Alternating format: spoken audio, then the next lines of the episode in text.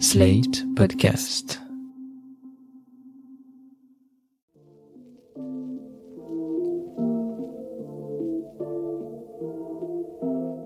Salut et bienvenue pour ce hors-série de New Deal, le podcast Slate Ifri TTSO qui décortique la société et la politique américaine en compagnie de Laurence Nardon, responsable du programme USA à l'Ifri.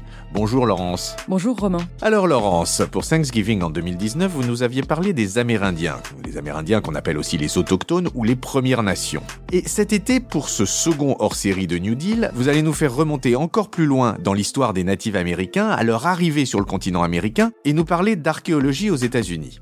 Cette archéologie nord-américaine, elle apparaît comme le parent pauvre des archéologies méso-américaines, qui est un mot chic pour désigner l'Amérique centrale, et sud-américaine. Ces deux archéologies ont exploré les immenses civilisations mayas, aztèques, incas, etc. Pourtant, les découvertes des dernières décennies aux États-Unis suscitent pas mal de débats et de controverses. Par exemple, sur la manière dont les populations sont arrivées sur le continent, sur les filiations possibles avec les Amérindiens actuels. Il y a là des enjeux de mémoire très importants. Alors Laurence, l'archéologie sur territoire américain est un art difficile. Oui, le problème pour l'archéologie aux États-Unis, c'est que les nations indiennes d'Amérique du Nord ont peu utilisé la pierre, la céramique et le métal. Elles ont plutôt manié le bois, les plumes ou les peaux de bêtes, qui sont des matériaux peu durables. Par ailleurs, elles n'avaient pas d'écriture, et enfin, elles ont subi un génocide entre le XVIIe et le XIXe siècle qui a détruit à la fois les peuples et les objets. Et donc, on a fatalement très peu de traces archéologiques. Attendez, vous nous dites qu'elles n'avaient pas de métal? Eh bien, en Amérique du Nord, on trouve assez peu d'objets en métal. Les objets qui existent, ils viennent de métal trouvé à l'état naturel. Il y a par exemple quelques armes en cuivre qui ont été retrouvées dans le Wisconsin. On n'a aucune preuve de fonderie et de travail du métal sur le continent. Par exemple, il n'y a pas d'âge du fer hein, dans l'archéologie américaine. De même, je vous rappelle que dans les Amériques, il n'y avait pas de chevaux jusqu'à l'arrivée des Européens, et que si les Aztèques avaient inventé la roue, ils s'en servaient seulement pour les jouets pour les enfants, mais pas pour le transport. Ceci dit, la rareté des sources n'empêche pas les débats, même au contraire, et le premier, vous l'avez dit, il porte sur la date d'arrivée d'Homo sapiens dans les Amériques. Ouais, alors Homo sapiens qui sont passés par le détroit de Bering, enfin qui à l'époque n'était pas un détroit, qui était cette bande de terre qui rejoignait ce qui est le nord de la Sibérie avec ce qui est l'Alaska maintenant. Oui, alors ça, c'est l'une des théories sur le peuplement des Amériques. En tout cas, c'était la grande théorie au XXe siècle. Ce qui s'est passé, c'est que dans les années 1900-1910, on a découvert près de la ville de Clovis au Nouveau-Mexique un certain nombre de pierres taillées et de pointes de flèches. On les a datées et on a découvert qu'elles avaient à peu près 13 000 ans. À cette époque, donc, il y a 13 000 ans, on pouvait passer à pied de l'Asie à l'Amérique.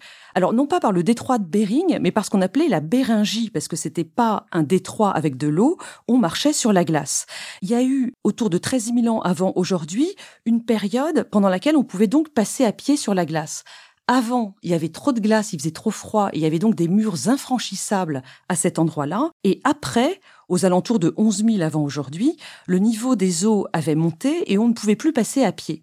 Il y a donc eu cette petite fenêtre autour de 13 000 ans avant aujourd'hui, pendant laquelle Homo sapiens a pu passer à pied de l'Asie à l'Amérique. Alors quand on a trouvé des pointes de flèches, on suppose que c'était des chasseurs qui ont suivi des animaux pour se nourrir. Cette théorie du peuplement, donc, autour de 13 000 ans, elle était, comme je l'ai dit, en vigueur pendant tout le XXe siècle. Mais dans les années 1990, on a découvert au sud du Chili, et très exactement à Monteverde, des preuves d'une présence humaine beaucoup plus ancienne, datant de 14 500 ans avant aujourd'hui. À cette époque-là, donc, on ne pouvait pas passer par la Béringie. Et au début, les chercheurs nord-américains, eh bien, ils ont tout simplement refusé de croire aux conséquences de cette nouvelle découverte.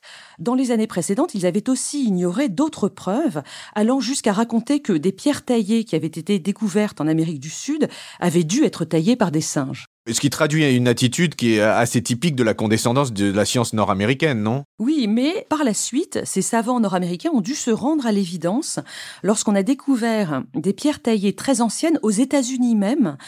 Je vous parle de découvertes qui ont été faites au Texas, dans l'Oregon ou plus récemment dans l'Idaho, avec des strates remontant jusqu'à 16 000 ans avant aujourd'hui. Mais alors ces populations, elles sont arrivées comment? C'est toute la question.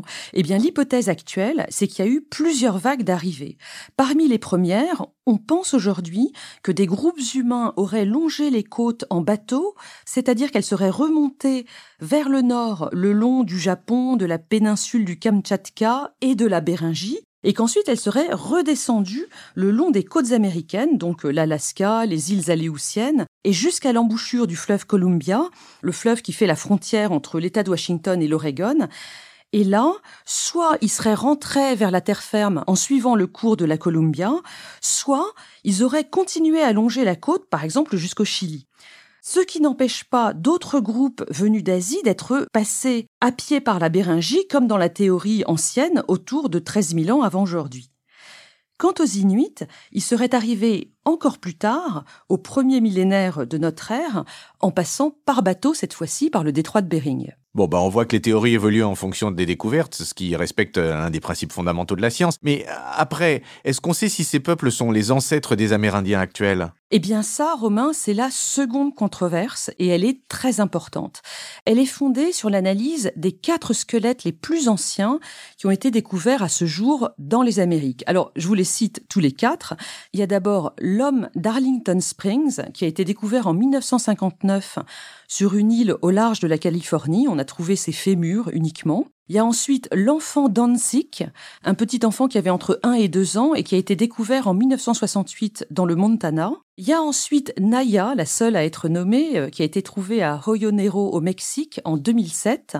Ces trois-là, ils datent d'environ 13 000 ans avant aujourd'hui. Et puis le dernier, c'est l'homme de Kennewick, qui a été découvert dans l'État de Washington en 1996 et dont la datation euh, le fait remonter à 9500 ans avant aujourd'hui, euh, un peu plus récent que les trois précédents. Juste une aparté, Laurence. Depuis le début, vous prenez comme référence avant aujourd'hui. Et c'est effectivement la nomenclature, si je peux dire, utilisée par les archéologues. Quelle est la différence entre cette datation-là et celle qu'on utilise nous d'habitude, qui est avant Jésus-Christ? La datation avant aujourd'hui, elle permet de ne pas avoir à, retrancher ou ajouter les 2000 ans qui correspondent à l'ère chrétienne, mais pas seulement. Les scientifiques aujourd'hui se sont donné une date clé dans les datations au carbone 14, c'est 1950.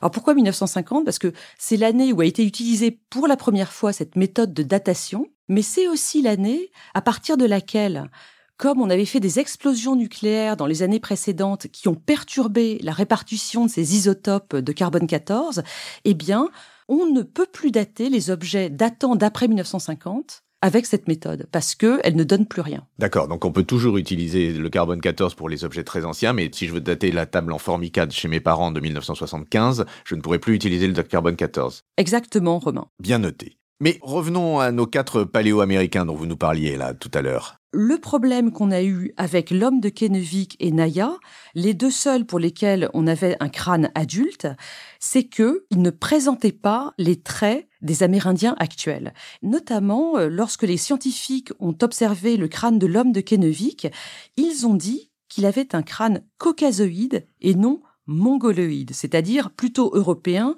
que asiatique l'homme de Kennewick serait-il européen? Et dans ce cas-là, qu'est-ce qu'il faisait en 9500 avant aujourd'hui sur la côte est des États-Unis? Il y a eu une énorme controverse à la fin des années 90 sur ce sujet. Parce que ce qu'il faut comprendre, c'est que cette question de l'arrivée en premier dans les Amériques, c'est un enjeu très important. Même si les Amérindiens ont été laminés par le génocide commis par les Européens entre le XVIIe et le XIXe siècle, ils veulent pouvoir continuer à affirmer qu'ils ont été dépossédés de terres où ils étaient arrivés en premier. Cet enjeu, n'existe pas en Europe où les populations se sont additionnées depuis le néolithique sans qu'on puisse trouver un épisode de génocide quasi complet comme dans les Amériques. Donc on a assisté à une controverse extrêmement vive à la fin des années 90 sur cette euh, histoire d'arrivée dans les Amériques. Et cette controverse, elle s'appuyait, entre autres, sur ce qu'on appelle l'hypothèse solutréenne. Solutréenne, il va falloir que vous nous expliquiez, parce que c'est un nom de la Mitterrandie, je suis pas sûr du tout que ce soit ce dont vous parliez. Oui, non, ça fait pas allusion à Mitterrand, ça fait allusion à la culture solutréenne, qui désigne une manière très spécifique de tailler les pierres. Ces pierres qu'on a retrouvées donc justement dans la région de la Roche de Solutré, elles datent toutes de 23 000 à 18 000 ans avant aujourd'hui. Et l'hypothèse solutréenne, c'est que on a trouvé une ressemblance entre ces pierres taillées donc européennes, et les pierres taillées de l'époque Clovis, dont je vous parlais, euh, retrouvées aux États-Unis et datant de 13 000 ans avant aujourd'hui. Donc l'hypothèse, c'est de dire que des Européens seraient passés aux Amériques à pied en profitant de la dernière grande glaciation qui s'est déroulée de 21 000 à 17 000 ans avant aujourd'hui. Donc vous voyez, c'est une théorie qui change tout par rapport à celle que je vous décrivais tout à l'heure d'un peuplement asiatique des continents américains. En l'occurrence, cette hypothèse solutréenne, elle est, elle est largement considérée comme fausse et on craint même qu'elle puisse être instrumentalisée par les white suprémacistes aux États-Unis. Bon, d'accord, mais pour en revenir à l'homme de Kennewick dont, dont, vous nous parlez, finalement, il est d'origine européenne ou il est d'origine asiatique? On a pu réaliser un séquençage ADN complet. C'est d'ailleurs une équipe danoise qui s'en est chargée et qui a donné ses résultats en 2015. Et elle a conclu que l'homme de Kennewick était proche des Algonquins et plus précisément de la tribu amérindienne locale des Colville dans l'État de Washington. Donc, Ouf, l'homme de Kennewick était bien d'origine asiatique, c'est un ancêtre des Amérindiens actuels, et d'ailleurs, il a été réinhumé dans une cérémonie amérindienne traditionnelle en 2017. Et il en va de même des trois autres, puisqu'en réalité, c'est le génome des quatre squelettes qui a pu être reconstitué et qui montre que ces individus venaient bien d'ancêtres asiatiques et qu'ils étaient proches des Amérindiens actuels. L'enfant d'Anzik, juste pour en dire un mot, ses ancêtres venaient de Sibérie et lui, il est proche non pas des Amérindiens d'Amérique du Nord, mais des Amérindiens d'Amérique latine. Lui aussi a été réinhumé dans le Montana en 2014. Donc voilà qui confirme hein, l'hypothèse d'un peuplement asiatique, mais ensuite, quelle trace a-t-on de la vie de ces peuples en Amérique du Nord? Alors toutes ces populations, donc arrivées à des moments différents depuis l'Asie, elles se sont sédentarisées euh, petit à petit et se sont mises à pratiquer l'agriculture. Elles ont connu une révolution néolithique, comme les populations dans le reste du monde. Ça a pu se produire entre moins 8000 et moins 1000, cette fois-ci avant Jésus-Christ.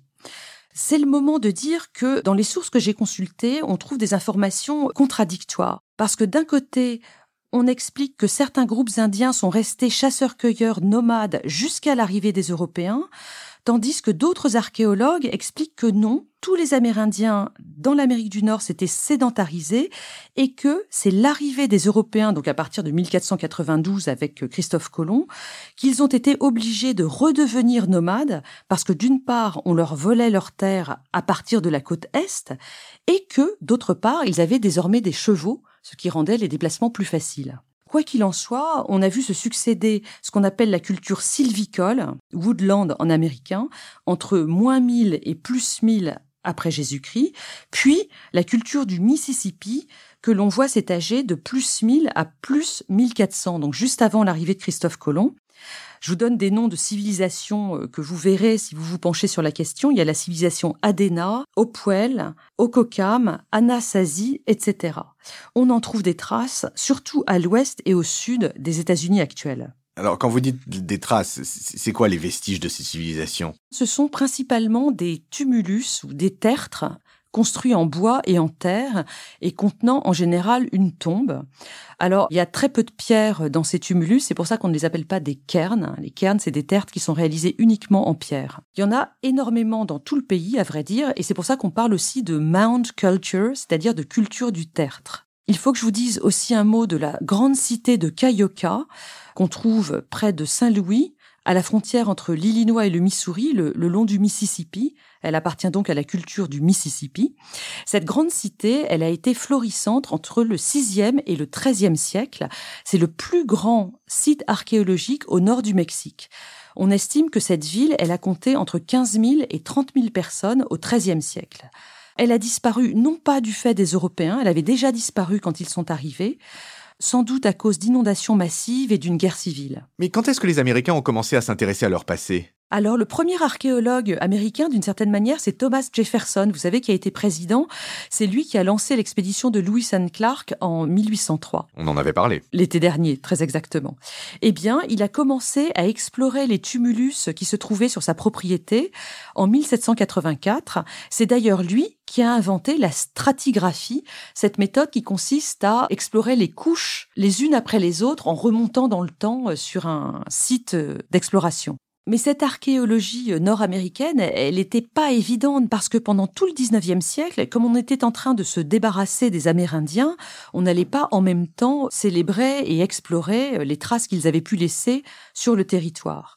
C'est ainsi que, en 1869, par exemple, on a rasé l'un des grands tumulus de cette ville de Cayoca pour construire une usine. Et puis ça s'est pas arrêté là. Dans les années 50, on a aussi construit une autoroute sur le site. Et d'ailleurs, pendant le 19e siècle, et je reviens là à cette question du peuplement des Amériques, on a vu émerger un grand nombre de théories complètement farfelues pour expliquer que ces tumulus avaient été construits par des Phéniciens, par des Gallois, par des Finlandais, c'était peut-être aussi l'Atlantide. Il y a eu un, un, certain nombre de théories délirantes. Mais on voit bien l'idée, euh, c'était construit par tout le monde sauf par les Amérindiens. Mais si on en revient aux Européens, quand est-ce qu'ils sont vraiment arrivés en Amérique du Nord? Là, Romain, euh, je voudrais vous raconter une histoire qui est différente de celle qu'on nous raconte avec Christophe Colomb. Dans la saga des Groenlandais et la saga d'Éric le Rouge, qui sont des récits islandais qui ont été mis par écrit au XIIIe siècle, on trouve plusieurs récits concordants qui racontent que vers l'an 1000, un groupe de Scandinaves, alors il y avait par exemple Leif Erikson et Thorfinn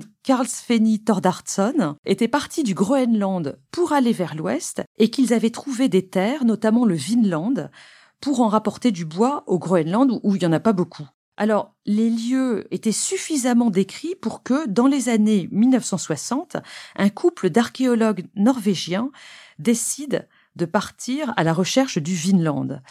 Helge et Anne Ingstad, parce que c'est leur nom, ont donc remonté la côte ouest des États-Unis et du Canada à la recherche de vestiges archéologiques. Ils sont arrivés dans un petit village tout au nord de l'île de Terre-Neuve, un village qui s'appelle Lance aux Meadows. Alors le, terme, c'est une anglicisation de Lance aux Méduses ou de Lance de la Médée, qui était un navire français euh, qui a dû croiser dans la région. Et là, ils ont trouvé des vestiges de huit bâtiments, dont une forge, un atelier de réparation de bateaux avec des rivets métalliques, des aiguilles et d'autres euh, objets qui, pour cette époque-là, ne pouvaient venir que d'Europe. Depuis, on a identifié d'autres sites qui correspondent aussi au récit des sagas euh, islandaises, plus au nord, dans le Labrador et dans la terre de Baffin. On pense donc aujourd'hui que les Islandais ont occupé cet endroit dans l'Amérique du Nord de manière intermittente entre 950 et 1150, c'est-à-dire pendant que la cité de Cayoca battait son plein euh, dans le Missouri, et bien avant l'arrivée des Espagnols. C'est là d'ailleurs que serait né le tout premier Européen en Amérique du Nord, le petit Snorri, qui était le fils de Thorvin Karlsfeni dont je vous ai parlé tout à l'heure, et de Gudrid Tir. Mais alors pourquoi ils sont repartis, ces peuples scandinaves? Une première hypothèse, c'est que les Amérindiens sur place étaient hostiles. C'est tout à fait possible, mais en même temps, on n'a pas trouvé de signes de combat. Il n'y a pas de tombe ou de squelette sur ce site de Lance Meadows. Peut-être que le contexte économique et politique en Islande avait changé et permettait à ces gens de, revenir tranquillement. Peut-être qu'ils pratiquaient aussi une pêche moins lointaine, qu'ils avaient moins besoin de bois. On ne sait pas. Voilà qui laisse place à toutes les spéculations et à, l'imagination. Et à ce propos, Laurence, je voudrais terminer ce podcast sur un conseil de lecture aux auditeurs sur ce sujet, ou en tout cas sur une uchronie faite sur ce sujet. C'est le dernier livre de Laurent Binet qui est paru, je pense, il y a, à peu près deux ans, qui s'appelle Civilisation avec un Z, et qui explore ces peuplements d'Amérique du Nord et qui fait l'hypothèse que ce seraient les Amérindiens qui auraient débarqué au lieu de Christophe Colomb en Europe et qui auraient mis l'Europe non pas à feu et à sang, mais qui auraient bien réglé les problèmes européens. C'est un livre absolument merveilleux avec des héros dont vous vous souviendrez toute votre vie. Et si vous avez rien à lire cet été, sincèrement, c'est un très bon conseil que l'équipe de New Deal est heureux de vous donner. Je vous remercie infiniment, Laurence, pour ce podcast passionnant qui ne manquera pas de nous faire rêver sur les plages. Et on se retrouve à la rentrée, ce dont je me réjouis fort. À bientôt, Laurence. Merci Romain et bonne fin de vacances. New Deal chaque semaine sur Slate, TTSO, Lifree et sur vos plateformes de podcast préférées.